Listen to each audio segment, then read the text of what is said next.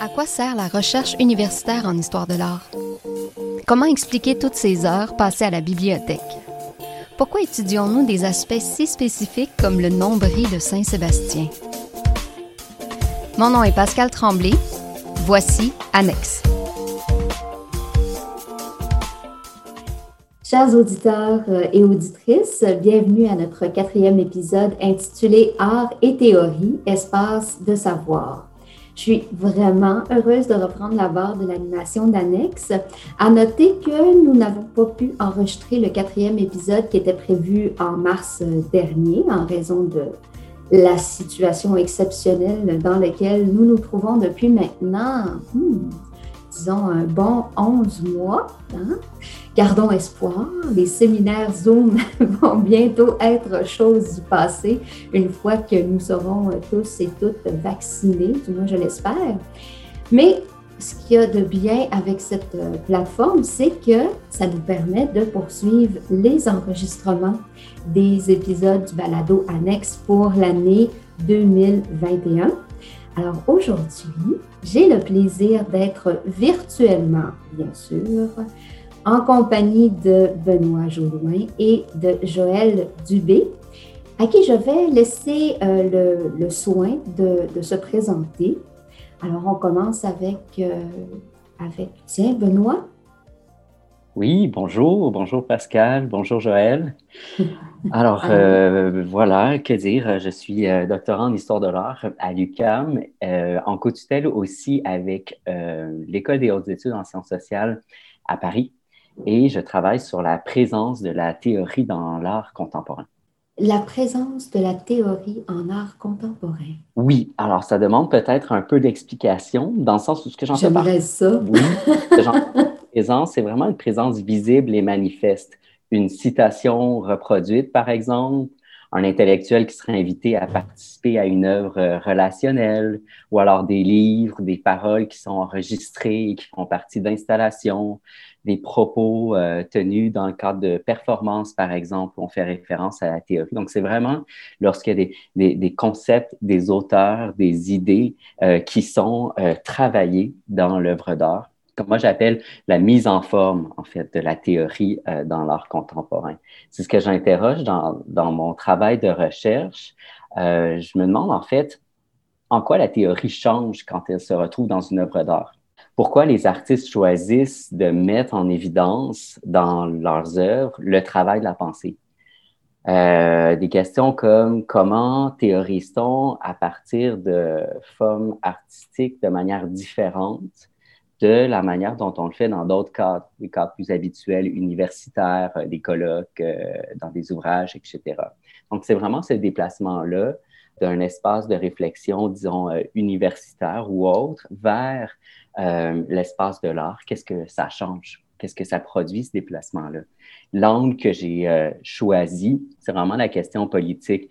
J'ai la conviction personnelle qu'on en est à un moment, je pense, où euh, on cherche des moyens de mieux comprendre la, complexité du monde dans, lequel on se trouve et que l'art contemporain, en se faisant un espace de, de théorisation, se politise et politise la théorie.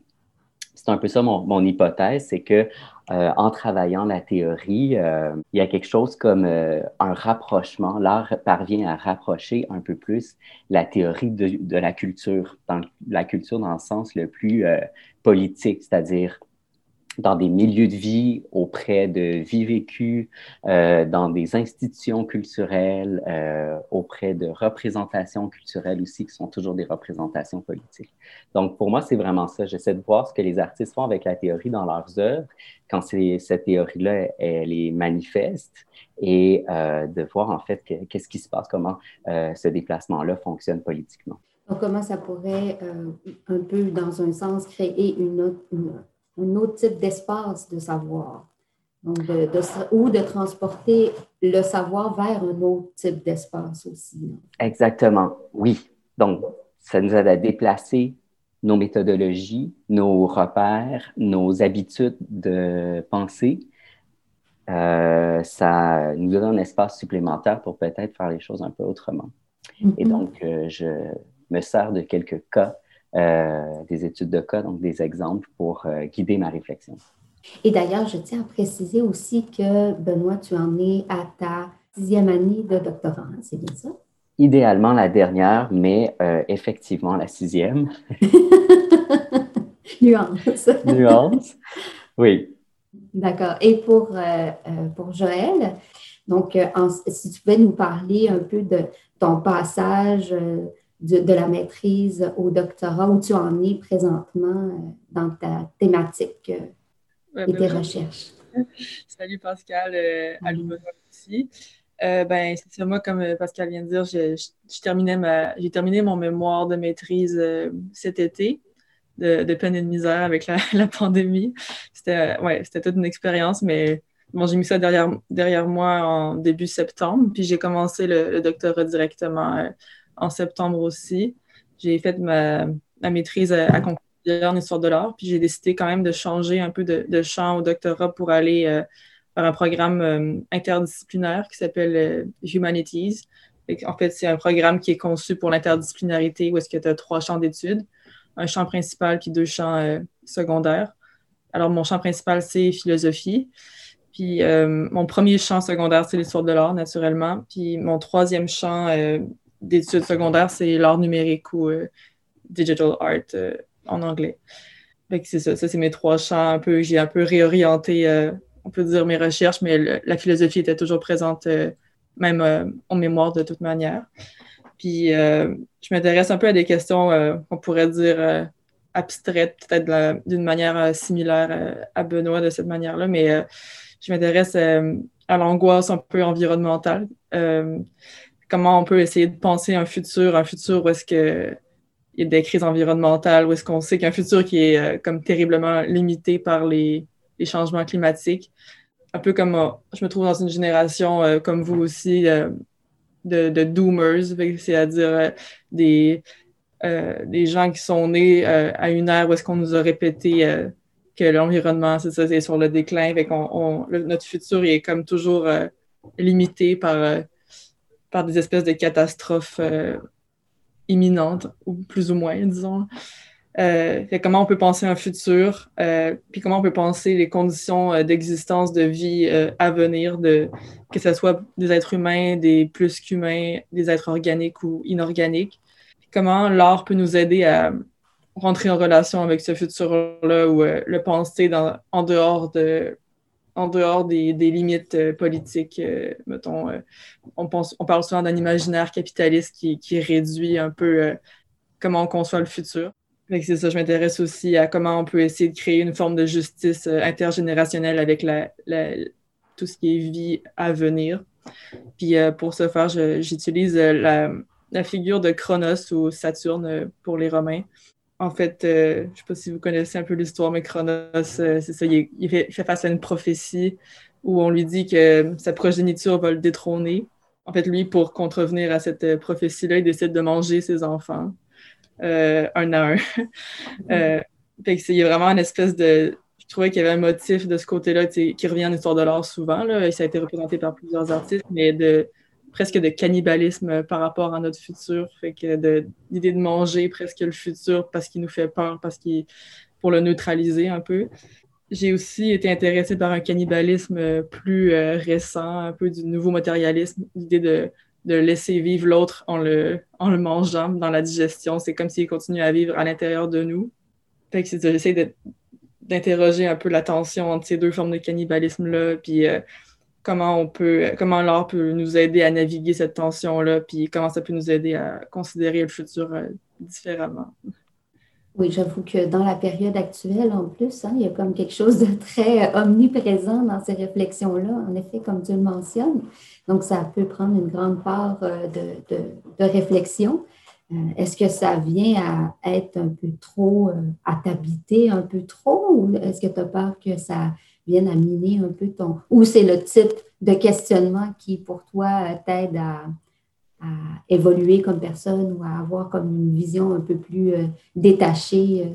Ben, je pense que c'est ça, c'est un peu des deux. C'est un peu mm-hmm. cathartique de, de, de rechercher ça pour essayer de se l'expliquer à soi-même, mais c'est vrai qu'en temps de pandémie, surtout au début, c'était c'était assez intense de, de, traiter de ces questions-là, puis d'avoir personne avec qui en parler nécessairement pour relativiser un peu. Ok, c'est correct.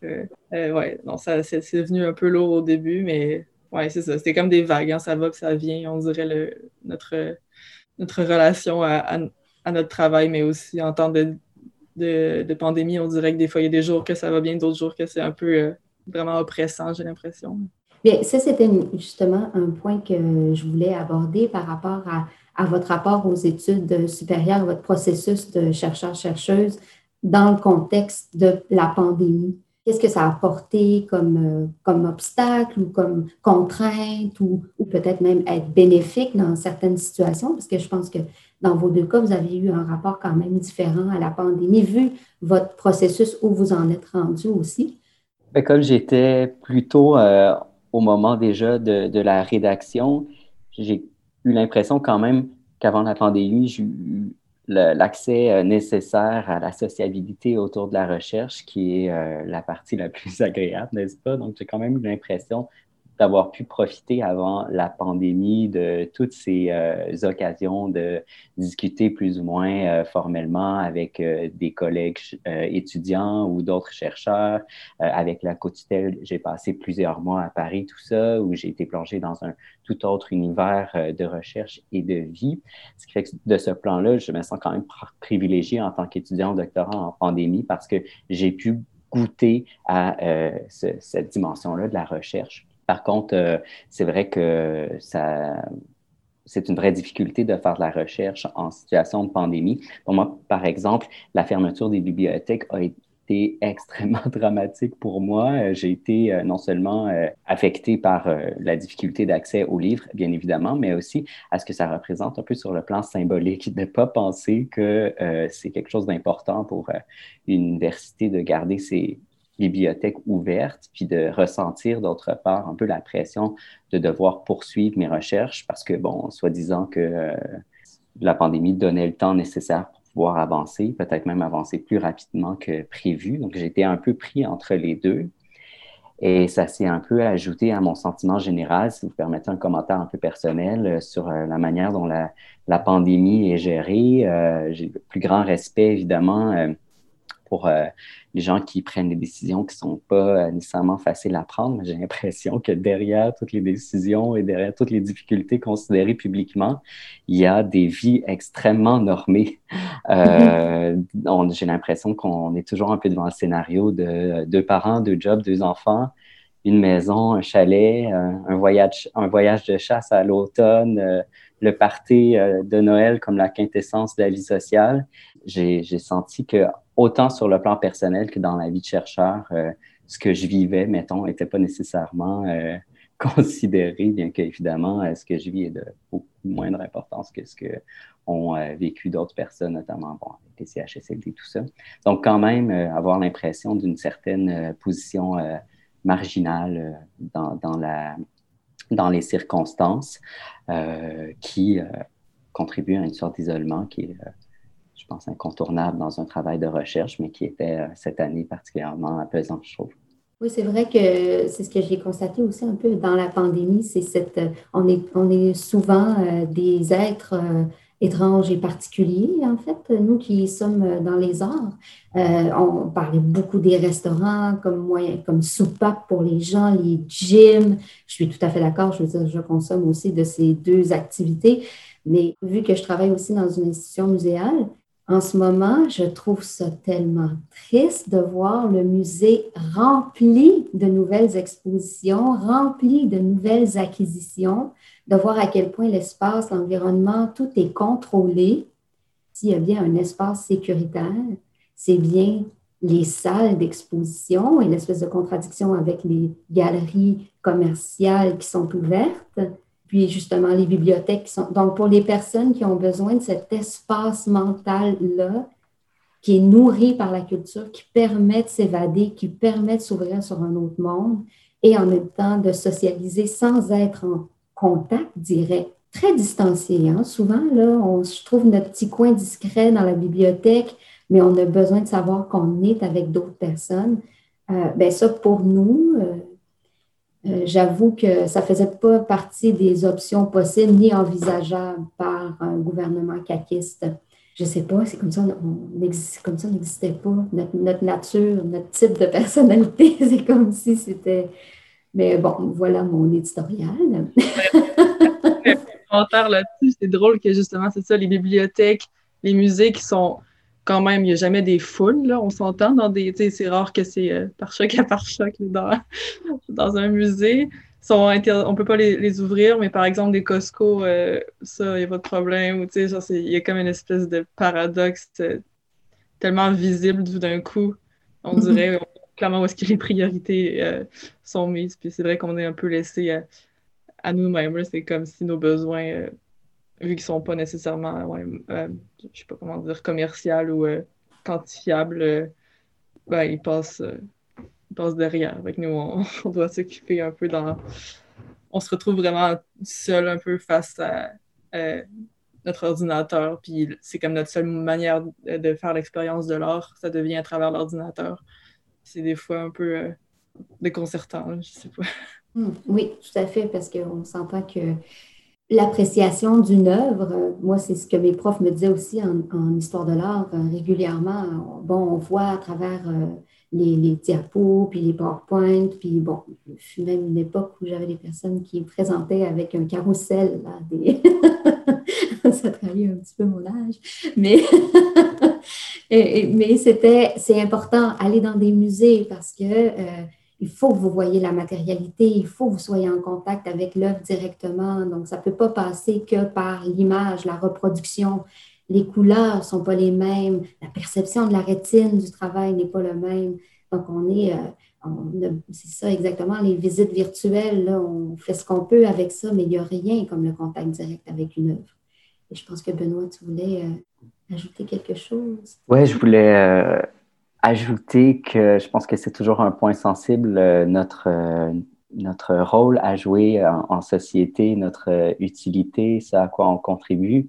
Je pense que l'impression d'avoir été un peu mis de côté ou oublié par la situation de crise que nous vivons. Ça fait juste renforcer cette, cette impression-là. je pense qu'au final, c'est un peu là où je voulais en venir faire euh, des recherches en histoire de l'art en, situation de pandémie, c'est aussi combattre euh, sa pertinence, en fait. oui, oui, je comprends euh, tout à fait, tout à fait le point parce que c'est justement, ça vient à, nourrir aussi une double réflexion dans le fait du processus de déposer quelque chose de final dans un contexte comme ça, puis de réaffirmer en fait la nécessité de le faire, puis de se rendre jusqu'au bout. Puis il y avait aussi un élément qu'on avait discuté, euh, à Joël, toi et moi, quand on parlait justement de cette, euh, quand on parle du sentiment de communauté, euh, le besoin de rencontre, de socialiser, que Benoît, tu as pu vivre à travers tes, études aussi en France et avant pandémie dans ton parcours. Mais Joël, tu, mentionnais aussi le, rapport au séminaire Zoom. Oui, c'est ça. Ben moi, en fait, comme Benoît, j'avais eu la chance à la maîtrise de d'avoir eu la socialisation nécessaire, puis d'après ça, d'avoir le temps euh, de réflexion, disons, euh, de la pandémie pour. Euh, j'étais en rédaction aussi, fait que ça allait bien. Mais là, en septembre, j'ai fait la première fois l'expérience ça, des, séminaires Zoom, puis c'est vrai que c'est. C'est comme spécial, c'est pas pareil. On dirait que pour moi, qui est quand même quelqu'un qui est capable de me concentrer aussi, on dirait que j'étais incapable de me concentrer pendant plus que une heure après ça, euh, j'étais justement distraite par euh, les autres personnes sur Zoom. Je regardé leur écran. Euh, on dirait que c'est un. Premièrement, pour l'attention, c'est super difficile, mais après ça aussi, c'est. je trouve que c'est difficile aussi de. Pas de dédramatiser, mais justement de socialiser avec des gens autres que le professeur dans un contexte hyper euh, contrôlé, de pouvoir, mettons, après le séminaire, aller voir avec euh, des collègues, juste de, discuter. Est-ce que tu as compris ce concept-là? Ou euh, oh non, moi non plus, j'ai pas compris. On dirait que ça, ça remet les choses en perspective, mais c'est aussi une manière de, nourrir d'autres discussions qui peuvent aller dans d'autres directions. Puis, ah, j'ai compris cette notion-là comme ça, ça m'a fait penser à tel autre artiste, est-ce que tu connais? On dirait que ça, ça peut ouvrir vers ce genre de réflexion-là qui est dans on va pas se faire une, salle Zoom après pour. Euh, en fait, en plus, c'est des gens que je connaissais même pas avant, avant de commencer euh, en septembre. Mais là, on a eu un, projet d'équipe, puis ça, c'est vraiment là que pour moi, j'ai eu l'impression de, en retrouver un, peut-être une trace de, ce genre de socialisation-là en, parlant de, manière non normée dans le cours en dehors avec, avec les filles avec qui je faisais mon, mon travail d'équipe. Ça, ça m'a vraiment aidé, mais si ça avait été juste du séminaire, on dirait que ouais, il manquait quelque chose définitivement. Puis c'est pas pareil. Ça vient, c'est presque même une invasion de, la vie privée. Tu es toujours supposé être disponible sur ton ordinateur. Les gens ils voient ton, ton chez toi, euh, ton intimité. Fait que c'est la, limite entre le travail, l'école, puis, euh, puis ton intimité, ton temps de relaxation, ça devient euh, tout très, très perméable entre, entre les deux. Puis c'est pas toujours facile à gérer, on dirait. Ce serait quoi, selon vous, euh, les, les meilleures solutions pour euh, arriver à pas euh, être un peu comme envahi par. Parce qu'en télétravail, ça revient à la même chose, là, du côté professionnel aussi. Bien, parce qu'on est toujours dans le même environnement aussi. On n'a pas nécessairement un espace de bureau dans nos appartements, peut-être plus contigu, de quatre, quatre pièces et demie. Donc, est-ce que vous avez est-ce que vous avez trouvé des méthodes ou des, euh, des outils pour euh, arriver à contrer un peu ces... Euh, ben, je trouve que déjà, ben, moi, je me suis trouvé un espace de travail, un genre de, de bureau dans un, un centre d'artistes. J'ai un petit bureau là, où est-ce que je vais travailler chaque jour parce que comme ça, ça m'aide vraiment à séparer le travail de la maison versus dans un, un, espace de travail. Comme ça, j'ai c'est différent. Pour moi, ça m'a vraiment aidé. Comme ça, je vois d'autres artistes à distance ou euh, d'autres euh, rechercheurs. Puis je, je, sors juste de chez moi. Pour moi, c'est ma santé mentale, ça m'a beaucoup, beaucoup aidé. Mais euh, je sais que c'est pas possible pour tout le monde non plus. Je sais pas si Benoît y aurait d'autres suggestions. Oui, moi j'ai un secret à partager.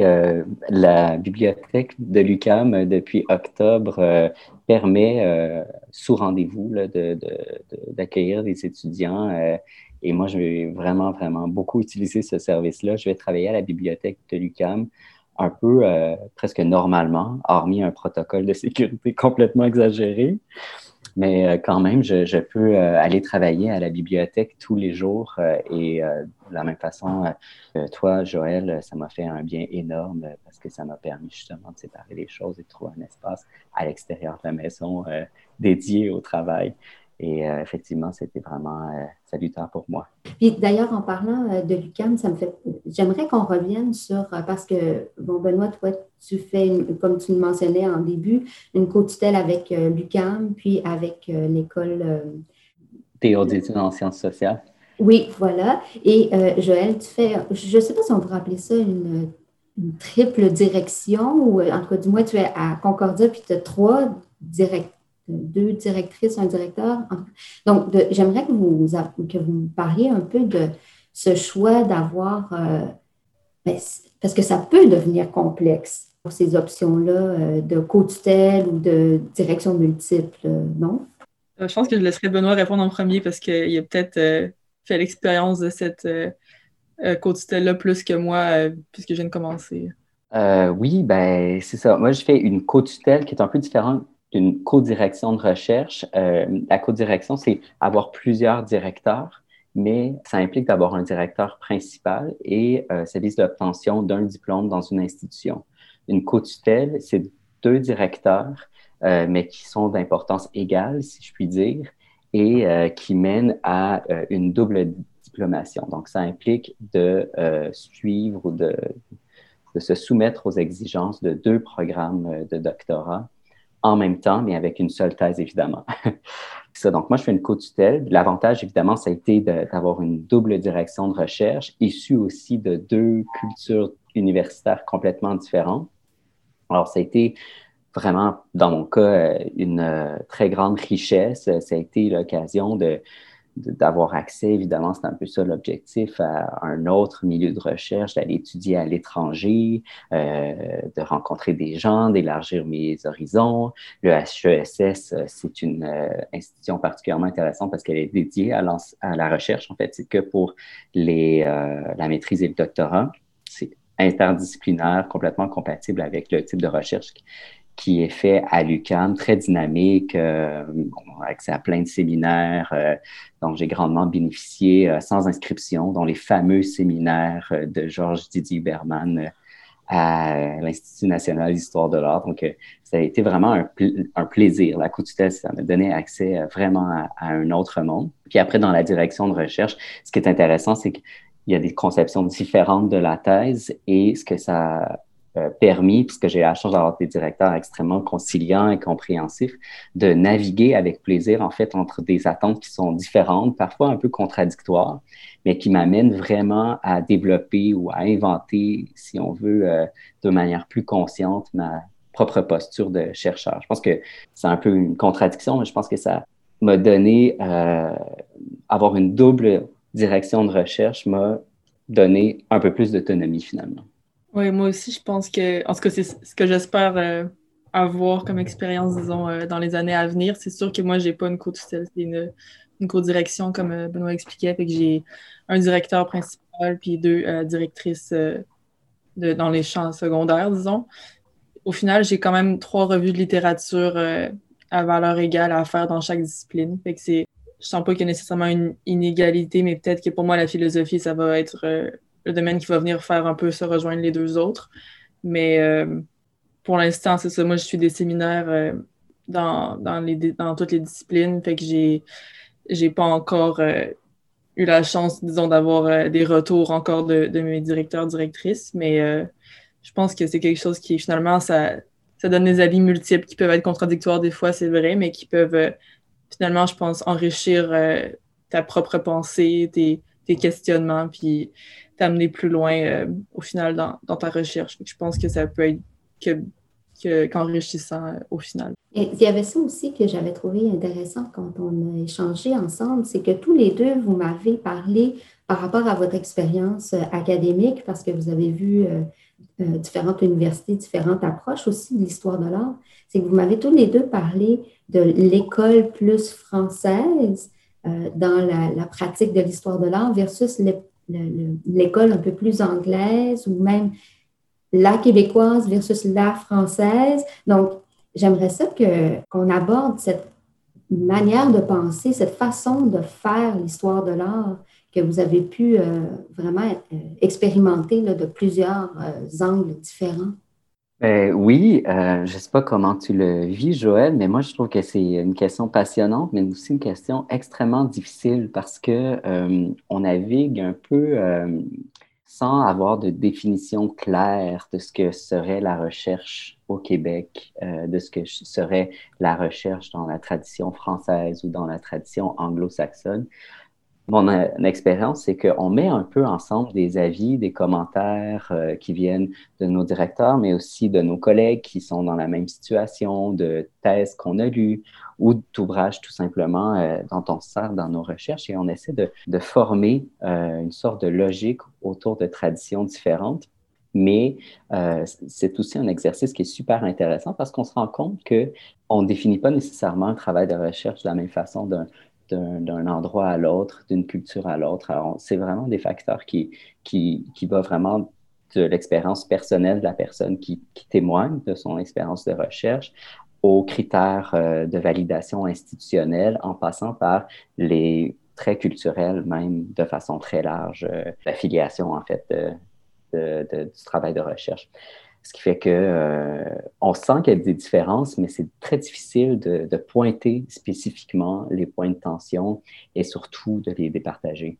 Je sens que le rapport quand même entre professeur ou en tout cas directeur euh, et élève est assez différent. En tout cas, j'ai étudié euh, un an en France. J'ai fait ma dernière année de licence de, de philo en France. Je trouvais ça ça m'a quand même fait beaucoup rire. Je trouvais que c'était tellement, on aurait dit presque une pièce de théâtre. Les profs étaient tellement sérieux, puis on dirait que tu peux même pas oser aller poser une question. Euh, puis quand tu posais des questions, tu sais, au, Québec, il tout le temps, euh, ah, il n'y a pas de questions euh, niaiseuses. en France, il y en a. Ah les profs disent, j'arrive même pas à croire que vous osez poser cette question-là. J'étais en tout cas, au début, j'étais choquée, mais à la fin, je trouvais ça drôle. Mais je trouvais qu'il ouais, y avait vraiment une hiérarchie euh, qu'on devait pas franchir nécessairement. chacun avait son rôle. Puis moi, c'est sûr que c'était au bac, fait que c'est différent. C'est pas un travail de proximité comme euh, aux études euh, plus supérieures à la maîtrise, au doctorat, mais ce que je trouvais qu'il y avait ça. Puis j'ai étudié aussi un an au Danemark, puis ça, c'était, je pense, l'inverse complètement. on était toujours en classe, il y avait une cuisine dans la classe, on pouvait comme se faire à manger pendant le cours. C'était comme super décontracté, puis convivial, tout le monde au même niveau. Puis je pense que le Québec est quand même assez euh, proche de ça, dans le sens qu'il y a comme on dirait un amalgame aussi. C'est pas euh, inimaginable de penser aller prendre une bière avec ton professeur après un cours. Je pense que c'est quelque chose qui se peut, mais en France, c'est quelque chose que pour moi, ça se pouvait pas dans ma tête. Puis euh, à Concordia aussi, j'ai l'impression que c'est peut-être. je pense qu'au Québec, il y a comme on dirait que c'est très hybride comme, comme modèle universitaire, au final chaque, chaque modèle a ses forces, ses faiblesses. C'est pas nécessairement toujours gagnant, mais je trouvais que les... c'est drôle d'aller voir les contrastes. Finalement, on en apprend beaucoup aussi par ces... en se confrontant à d'autres contextes comme ça. Puis une autre chose aussi que je trouvais intéressante dans votre, euh, dans votre démarche, puis dans votre approche, c'est euh, la combinaison des disciplines que vous avez dans. Donc, pour euh, Benoît, c'est l'histoire de l'art et la littérature, donc vraiment beaucoup en lien aussi, avec euh, euh, l'écriture, les récits, et bon, comme tu en as parlé, Joël, avec la, philosophie et l'histoire de l'art. Puis je me demandais, justement, en lien avec cette combinaison de disciplines, qu'est-ce que vous trouvez qui, apporte plus que, que que en histoire de l'art, par exemple? Je pense que l'avantage euh, majeur, c'est que euh, on est forcé de ne jamais être dans une seule discipline, donc de, si on veut, de, se sortir dans une certaine limite, euh, dans une certaine façon, dans une certaine mesure de nos d'un cadre disciplinaire. Je pense qu'on est peut-être un peu plus encouragé à aller piger euh, dans différentes traditions de pensée, euh, être peut-être un peu plus créatif, un peu plus euh, spontané. mais j'ai jamais eu un parcours strictement disciplinaire, ce qui fait qu'on dirait que j'ai pas de point de comparaison. Je voudrais pas construire une sorte de cliché de l'historien de l'art qui a toujours fait de l'histoire de l'art. Je pense que je pense que on est quand même à la base déjà dans euh, dans une discipline euh, extrêmement euh, ouverte, extrêmement créative et qui emprunte beaucoup aux autres disciplines. Mais par rapport à ça, moi, si, si tu permets, Pascal, j'ai une question. En tout cas, j'aimerais vraiment ça, t'entendre, Joël, sur la tension entre la philosophie et l'histoire de l'art. Moi, je me suis un peu intéressé à l'histoire, dans l'histoire des idées, à la relation entre les deux, surtout à partir des années 60, puis à un moment donné où j'arrêtais pas de lire des historiens de l'art qui reprochaient à d'autres historiens de l'art de mal lire la philosophie de ne pas tout à fait la comprendre, euh, de ne pas en faire un bon usage. Et aussi la frustration des historiens de l'art euh, de lire de la philosophie de l'art où il n'y a jamais d'exemple. Et donc, il y a une sorte de tension entre les deux disciplines. Euh, je sens qu'il y a une sorte de hiérarchie sous-jacente entre les deux qui se trament. Et comme tu as passé de, de l'une à l'autre, je me demande comment tu l'as vécu, si tu as remarqué euh, cette tension-là.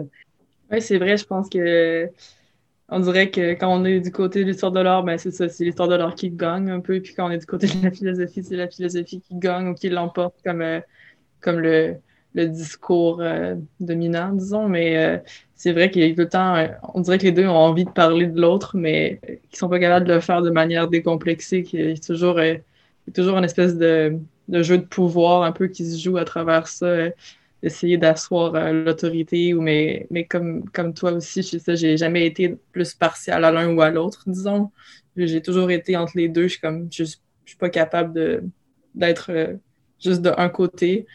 Et ça, ça m'a attiré des reproches des deux côtés au final. Mais c'est pour ça que j'avais envie de faire un, un, truc interdisciplinaire au doctorat. Mais c'est vrai qu'il y a une tension un peu, euh, je pense, irréconciliable. Puis c'est ça qui rend le, ça qui rend le truc intéressant au final. C'est pour ça que je voulais avoir aussi des directeurs dans chaque discipline, comme ça j'aurais vraiment des gens dans chaque milieu. Mais j'ai l'impression que les deux, c'est comme impossible qu'ils ne se recoupent pas parce que souvent, ils discutent, on discute des mêmes sujets en histoire de l'art puis en philosophie, mais c'est juste de manière différente. Puis pour moi, l'art vient juste mettre en exergue ou exemplifier ou rendre visuel des concepts philosophiques, puis vient un peu compléter, dire des choses que la philosophie n'arriverait pas à dire avec des mots ou avec des idées. C'est comme si ça venait visuellement compléter le. Pas compléter, mais de la même manière que la philosophie vient compléter ce que l'art euh, arrive à faire. Pour moi, c'est les deux, euh, les deux fonctionnent ensemble. Et justement, par rapport à la philosophie, Benoît, tu me disais souvent, euh, parce que on, discutait des approches, euh, puis je te posais des questions qui euh, traduisaient ou euh, trahissaient peut-être un peu mon approche sociologique de l'art et de l'histoire de l'art. Et tu me répétais, ben moi j'ai une approche philosophique. Alors, qu'est-ce qui fait que justement, de ton côté, c'est la philosophie, c'est dans ton approche qu'elle prend sa place? Oui, ben, le cadre théorique que j'utilise pour euh, réfléchir aux œuvres, ce, sont euh, des philosophes, c'est-à-dire c'est Antonio Gramsci, Michel Foucault, John Dewey. Mais en même temps, j'ai regretté d'avoir utilisé le mot philosophie. Est-ce que je préfère de loin euh, le mot théorie? Parce que pour moi, c'est vraiment pas une affaire disciplinaire. C'est une, c'est vraiment plus une question d'approche. Donc peut-être que je serais un petit peu plus près des cultural studies dans ce sens-là dans le sens où je m'intéresse à la pensée qui est produite aussi dans d'autres disciplines universitaires, notamment les disciplines artistiques comme la littérature. Euh, j'utilise euh, entre autres les travaux de la littéraire américaine euh, Eve Kozowski-Sedgwick, qui réfléchit à ce que serait la théorie faible, par exemple. Et donc, euh, c'est pas tant que, que mon approche serait philosophique, ce serait, je pense, plus qu'elle est théorique, dans le sens où j'interroge ces formes-là qui m'intéressent et leur effet politique, pas nécessairement en allant vérifier euh, la réception réelle de ces œuvres-là par euh, des spectateurs, mais juste en tant que tel, qu'est-ce que ces formes esquissent comme avenue et comme potentiel politique par exemple, s'il y a une performance qui est en fait un monologue de 45 minutes où il est question de théorie, ben, à travers la forme elle-même et son étude, on se rend compte assez rapidement que politiquement, il y a quelque chose d'un peu euh, vertical.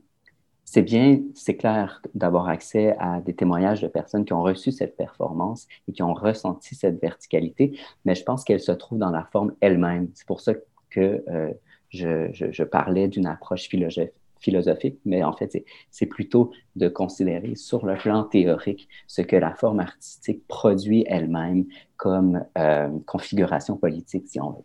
Et ça, justement, d'aborder euh, une de tes œuvres dans ton, dans ton corpus d'études, ça m'amène à vous questionner sur justement, parce que tous les deux, vous avez euh, la même approche, vous partez de théories ou de concepts qui vous qui vous intéressent, qui vous nourrissent. Et ensuite, vous allez sélectionner des œuvres qui vont, euh, dans un sens, supporter euh, votre propos, comme tu le dis, euh, Benoît, mettre en forme. Donc, et, tous les deux, vous m'avez dit que c'était une façon qui n'était pas très classique de faire de l'histoire de l'art. Alors, je, je, vous demanderai de, de, préciser sur ce point et cette euh, façon de faire. Oui, mais c'est ça, je pense que souvent on nous dit de, partir de l'œuvre pour voir qu'est-ce que ça peut euh, nous euh, qu'est-ce peut nous révéler d'une manière le contexte, c'est quoi la portée de l'œuvre, tout ça. C'est comme de, partir de l'exemple pour voir, pour ensuite créer la théorie, mais moi, c'est toujours les idées qui me viennent en premier. Je sais comment, je sais que j'ai envie de parler de, de cannibalisme ou de ce mouvement-là de digestion euh, mais c'est vraiment une intuition au début. Puis quand j'essaie de l'expliquer, les gens sont. Ils comprennent pas. Puis c'est. J'arrive pas à exprimer ma pensée. Puis là, quand j'arrive à trouver une œuvre qui, qui est comme. Euh, c'est comme si ça le disait dans une autre, un autre langage. Puis dès que je trouve l'œuvre, là, là, mon idée est comme complète. Puis les gens ils, comprennent ce que je veux dire, ou mes directeurs, mes directrices, ils, comprennent euh, où est-ce que je veux m'en venir. Mais ça prend toujours du temps, cette partie-là. Puis c'est quelque chose qui doit se faire c'est pas comme un coup de foudre, mais c'est quand même quelque chose que tu peux pas euh, forcer. Je veux dire, c'est. En tout cas, pour moi, c'est quelque chose de très intuitif. Là. Comme euh, pour mon mémoire, quand j'ai vu l'œuvre, j'étais comme, ah, c'est exactement ça, ça parle. C'est ça que je voulais dire, mais j'étais juste pas capable de l'exprimer. L'œuvre est vraiment venue soutenir mes idées, puis euh, exemplifier aussi. c'est comme ça que ça a fonctionné pour moi. Ce que je trouve intéressant dans la façon dont tu as présenté au début euh, de l'émission euh, ton projet de recherche, c'est que c'était très clair que ça venait de tes préoccupations euh, écologiques, en fait, environnementales.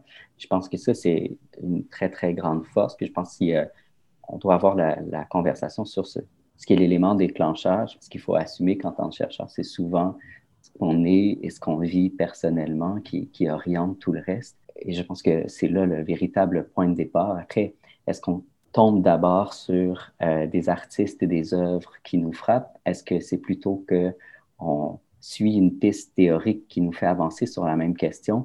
Là, je pense qu'il y a une question de sérendipité, sur quoi on tombe et quel est un peu le hasard de, nos découvertes? Puis après, c'est l'œuf ou la poule. je pense qu'on passe constamment de l'un à l'autre et on construit une pensée en euh, croisant euh, à la fois les œuvres et et les pistes euh, théoriques ou conceptuelles euh, sur lesquelles on tombe. Euh, moi, j'ai l'impression que c'est plutôt ça. J'ai eu toutes sortes d'interrogations par rapport à la question du langage, puis après ça, à la question du savoir dans l'art contemporain, qui m'a mené à des réflexions théoriques. ces réflexions-là théoriques développer une sorte d'abstraction qui est, je pense, le niveau à partir duquel on peut vraiment faire communiquer puis dialoguer les œuvres les unes avec les autres. Et après ça, j'ai choisi un corpus. Et là, à partir de là, les œuvres, c'était en fait ce que Louis, euh, Marin appelle euh, les objets théoriques. En fait, c'est les œuvres qui guidaient elles-mêmes la piste euh, théorique que j'ai choisi de suivre pour les réfléchir. Et donc, c'est toujours un peu des deux finalement pour répondre simplement à la question, je pense. je pense que tu as raison de parler du. c'est vrai qu'une fois qu'on dirait qu'on choisit les œuvres aussi, après, il y a un retour. C'est comme ça, ça vient faire ça, te fait réfléchir sur, tes idées initiales, puis après ça, ça les nourrit, puis ça les fait grandir. c'est comme, euh, euh, on dirait, ouais, c'est vraiment un dialogue entre les deux. Euh, une fois que tu as les œuvres, ça ne s'arrête pas là. Ça, on dirait que ça, ouvre d'autres portes, justement. de les trouver, c'est une question, je pense, de hasard. Puis de, quand les musées sont fermés, c'est sûr que c'est encore plus difficile. On a un message à passer. on va envoyer le balado aux personnes concernées de la santé publique. Mais justement, si on tombait euh, plus concrètement dans tes études de, cas, Benoît, euh, pour euh, justement donner un exemple concret de, ta recherche. Oui, ben, je pourrais peut-être donner l'exemple de Thomas Hirschhorn, qui est un peu plus connu. moi, j'ai décidé de travailler sur le Gramsci Monument, qui est un événement qui, a été, qui a eu lieu en fait à South Bronx, à New York, à l'été 2013. C'est un site qui a été construit par l'artiste et par les résidents euh, où il y a eu euh, en fait euh, différents espaces qui ont été aménagés, salles de lecture, bibliothèques, plateformes de création, ateliers, et aussi des événements, conférences, séminaires. Et tout ça visait à célébrer le théoricien Antonin Gramsci, théoricien marxiste, évidemment. Il y a un lien direct entre le monument et la théorie dans ce cas-là, puisqu'il s'agit de célébrer un théoricien mais ce qui est intéressant, c'est que dans l'œuvre, il y a quelque chose comme une intention toujours de rendre ou de, considérer la théorie en pratique, d'imaginer des, des, espaces où la théorie est confrontée à euh, la vie vécue euh, des personnes réelles, des particulièrement dans la tradition marxiste, des personnes qui vivent assez directement euh, la violence du capitalisme. Et donc, l'œuvre fait exactement ça. Donc, une sorte de correspondance entre euh, le théoricien célébré et ce qui se passe euh, dans l'œuvre de Gramsci. Et c'est un peu là où je voulais en dire quand je parlais de, de l'art contemporain qui rapproche un peu la théorie de la culture. Là, ici, c'est vraiment culture dans le sens d'un milieu de vie c'est que là, on invite toutes sortes de monde, toutes sortes d'universitaires et on invite, on invente, c'est-à-dire toutes sortes de formes où euh, des idées euh, rencontrent euh, des contextes concrets. Et pour Joël, je sais qu'on est un peu trop dans la, la, l'amorce de ta première année de doctorat pour que tu aies déjà arrêté tes choix. Euh, mais tu me parlais, parce que bon, tous les deux, euh, vous deux, on, s'entend que vous êtes surtout axés sur un corpus d'art actuel, qu'on pourrait dire, dans les, dernières euh, décennies. Est-ce qu'il est y a quelque chose dans l'art, moi je, moi je, l'appelle art actuel parce que c'est vraiment très, très, très près de, de nous, le plus que contemporain. Donc, est-ce qu'il y a quelque chose dans l'art actuel qui, selon vous, est beaucoup plus sujet à posséder ou du moins représenter euh, vos, euh, vos intérêts? Ben, dans mon cas, comme euh, je disais au début, vu que ça parle de, de, considération environnementale, c'est sûr que c'est sûr qu'à travers l'histoire, il y en a eu d'autres, j'imagine, similaires, mais là, je me concentre vraiment sur l'angoisse contemporaine actuelle. C'est certain que les œuvres, si je veux qu'ils qu aient rapport ou qui qui répondent à ce contexte-là, ben, pour moi, il faut qu'ils soient, construites dans ce contexte-là aussi. Fait que ça réduit de beaucoup euh, le, temps que, dans lequel je regarde les œuvres. Mais euh, puis en plus de ça, j'ai euh, l'art digital numérique aussi. Avec ça aussi, ça vient réduire de beaucoup ben, le corpus que je peux avoir au final. Mais pour moi, c'est ça. J'ai toujours été intéressée plus par l'art actuel parce que c'est vraiment ce qui me parle. Puis je comprends plus les références aussi, forcément, parce que ça a été créé dans un contexte que je comprends. C'est clair que quand tu regardes des œuvres plus, plus anciennes, ben, il y a toujours une, euh, une part qui est perdue. C'est correct aussi, mais pour moi, euh, j'ai besoin de cet engagement le plus, plus, euh, plus proche pour pouvoir vraiment me nourrir de l'œuvre un peu, on dirait. Et qu'est-ce qui fait que ce soit dans l'art numérique plutôt que, exemple, dans la performance ou dans que, tu penses trouver ton compte ou c'est ça demeure ouvert là pour l'instant, c'est une sensibilité que tu as par rapport à cette forme d'art-là, mais peut-être qu'éventuellement, ça va se prêter à un autre. Euh. Ben, j'ai toujours été intéressée par l'art numérique. Euh, que ça, quand j'étais au Danemark, j'étudiais en, en art numérique, justement. Pour moi, il y a quelque chose d'intéressant, il y a comme quelque chose de paradoxal d'utiliser la technologie euh, comme presque comme médium artistique. Il y a quelque chose qui, de très actuel, puis de très, qui peut devenir obsolète très rapidement aussi. Fait que pour moi, ça signale un peu le passage du, temps aussi, puis de, il y a quelque chose de très temporel dans, dans l'art euh, numérique en général. Puis vu que mes considérations euh, euh, philosophiques ou théoriques sont, plus, sont plutôt temporelles, je trouve que l'art numérique digital répond souvent bien à ces considérations-là, puis ajoute quelque chose ou crée justement un dialogue au niveau euh, temporel qui est, qui est vraiment intéressant, puis souvent contradictoire, puis paradoxal presque. Peut-être euh, en, conclusion euh, de, de, de l'épisode, moi, c'est sûr que j'aime bien qu'on ait en parallèle une personne qui soit en quasi fin de parcours, puis une personne qui démarre. Je ne sais pas si de ton côté, Benoît, si en regardant Joël se lancer dans cette longue course, ce marathon, si tu avais euh, un conseil à viser, euh, peut-être, ou des conseils? euh, je ne sais pas. Justement, hier aux nouvelles, il y a une intervenante sociale qui disait que en cette année, les étudiants ont reçu beaucoup de conseils, peut-être trop de conseils et pas assez d'écoute. Peut-être je suis assez d'accord. En plus, ça mettrait dans une position là, de, de quelqu'un qui serait sorti du bois, ce qui n'est pas le cas. Donc, je ne sais pas si je sais pas si j'aurais des, des, conseils, d'autant plus qu'il n'y a pas de tests qui, qui, sont pareils, euh, on a des besoins différents, tout ça. Euh, ben, peut-être, c'est ça, de, de, de, de, continuer à chercher des euh, moments pour échanger, comme celui-là. je pense que c'est vraiment pour la santé mentale et pour l'équilibre nécessaire. Mais comme tu le sais déjà, voilà, non, il n'y a rien qui me vient. J'aurais une question pour toi, dans peut-être ça va être plus, euh, plus précis ou genre euh, visé, mais moi je me demandais comment tu as réussi à balancer un peu euh, le besoin de, de, travailler sur ton, ton, mémoire, ta thèse, en même temps que de vouloir participer par exemple à des colloques, à des vouloir écrire des articles pour des revues, participer à des conférences. Comment des fois, on dirait que c'est difficile, on n'a pas envie de s'éparpiller non plus, mais on a envie quand même de prendre part à ces événements-là puis de, que ça génère des rencontres. On peut justement penser à d'autres, à notre sujet d'autres manières, mais comment on peut faire pour ne euh, pas, s'y perdre nécessairement? Ce serait ma, question pour toi. Oui, ben c'est ça. Il y a euh, la question de ne pas s'y perdre, puis il y a la question de ce qui est stratégique ou pas. En ce qui a trait à la question de la stratégie, franchement, je ne le sais pas. Je, pense que je ne suis pas assez rendu loin dans mon parcours de chercheur pour vraiment voir clair là-dessus. Euh, c'est très nébuleux pour moi. Je n'arrive pas tout à fait dans le concret à voir euh, qu'est-ce qui est le plus stratégique. Mais je pense que par rapport à ça, je pense qu'il faut faire des choix. Puis euh, là, je convoquerai Marie Kondo. je dirais, c'est très important de se demander ce qui spark joy.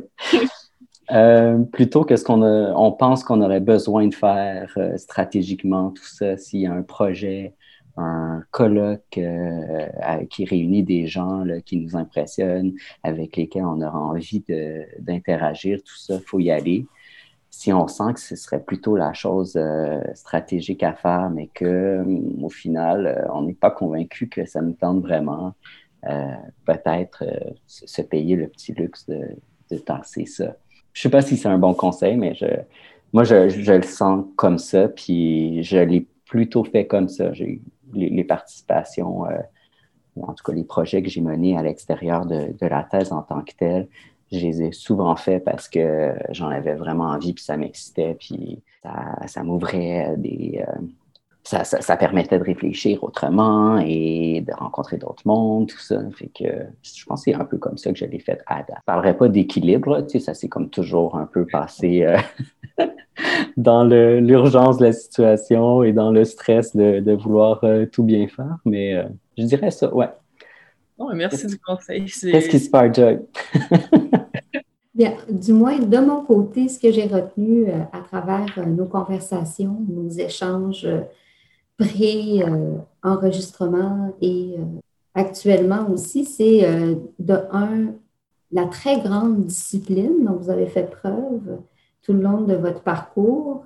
Puis dans ce qui vient de se passer comme échange, j'ai bien aimé, Benoît, que tu mentionnes l'écoute j'en reviens à s'entourer de personnes qui sont capables d'être dans l'écoute, dans l'ouverture, le, le, partage réel et le partage qui est honnête. Donc ça, autant, je pense, dans la vie de tous les jours que dans la profession, que dans euh, le, processus académique, mais aussi cette idée d'authenticité. Donc, d'accepter notre part de, de, de subjectivité, mais de notre part unique comme chercheur. Puis de se dire euh, qu'on a notre place, puis qu'on on a abordé aussi la question des retombées de nos recherches, qu'est-ce que ça pouvait. Euh, et tous les deux, vous m'avez dit, je pense que le plus important dans mon parcours en ce moment, c'est que ça ait une retombée concrète pour moi, que comme être humain, comme individu, ça m'a fait avancer dans mes réflexions, donc dans mon rapport à l'autre par la suite, puis dans ce que je vais faire avec les recherches que j'ai euh, j'ai approfondies. Euh, donc, ce contact-là par la suite, parce qu'il y a de ça aussi, je considère, dans les études en philosophie, en histoire de l'art, euh, interdisciplinaire comme ça, c'est qu'on devient des citoyens aussi qui sommes dans un sens plus avertis ou plus sensibles à l'écoute, parce qu'on touche à toutes les disciplines politiques, justement, philosophie, la science. Donc, c'est ce qui fait qu'après coup, quand on en vient à des occasions de partage, bien, il y a comme une espèce de, connexion qui peut se faire avec euh, moult d'autres euh, types de personnalités ou d'origine ou de personnes issues d'autres disciplines. Ben, c'est mon, humble, mon humble avis. Alors, je ne sais pas si euh, vous auriez autre chose à ajouter euh, sur ça. Non, mais j'aimerais bien te remercier d'avoir été euh, justement derrière cette initiative-là de nous mettre en contact et de créer cet espace d'échange-là qui va, je pense, tout à fait dans le sens de ce que tu viens de décrire, dans le sens où ça permet de créer un moment où euh, on porte euh, nos recherches comme quelque chose de vécu puis quelque chose de dynamique. Je pense que des initiatives comme ce podcast-là vont dans cette direction-là totalement. Oui, je vais seconder ce que Benoît dit. Euh, ouais, je pense toujours intéressant de, de, voir ce que les autres font, surtout des gens, parce que souvent on sait qu'est-ce que les autres, nos collègues font dans notre cohorte, disons, mais de, de voir ce qui, ce qui se passe en dehors de notre bulle doctorale, disons, euh, d'élargir ça un peu. Je pense que ce genre d'initiative-là, ça participe euh, clairement pas au rayonnement de notre recherche, mais euh, de, je veux dire, de se mettre en contact puis faire évoluer une manière de penser au final. Mais merci mm. d'avoir animé ça puis d'avoir continué l'initiative. Bien, je, vous retourne le merci d'avoir été aussi généreux puis très belle participation aussi de votre côté. Pour moi, c'est, ce sont des échanges qui demeurent toujours extrêmement passionnants. Donc, euh, pour moi, c'est un, petit bonbon que, de faire euh, ces, ces balados-là. Et au nom, euh, bien sûr, de toute l'équipe, on vous remercie d'avoir bien accepté de, de, repousser votre participation à janvier 2021, d'être avec nous aujourd'hui. Auditeurs, auditrices, et eh bien, au nom de toute l'équipe, nous vous souhaitons une magnifique nouvelle année remplie de santé, de partage, de quelconque manière que la santé publique nous le permettra. On se retrouve dans un prochain épisode qui arrivera bientôt.